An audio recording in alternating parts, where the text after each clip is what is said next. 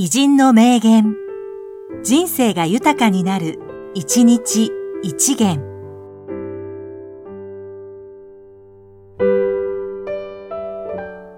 3月27日、朝倉節、舞台美術家、画家。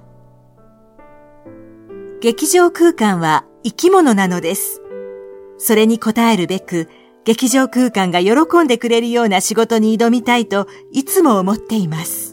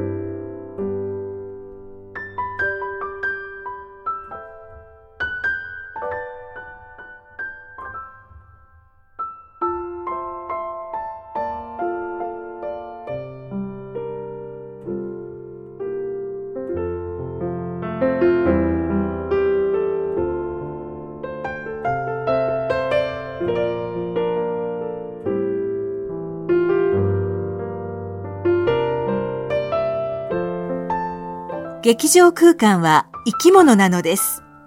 それに応えるべく、劇場空間が喜んでくれるような仕事に挑みたいといつも思っています。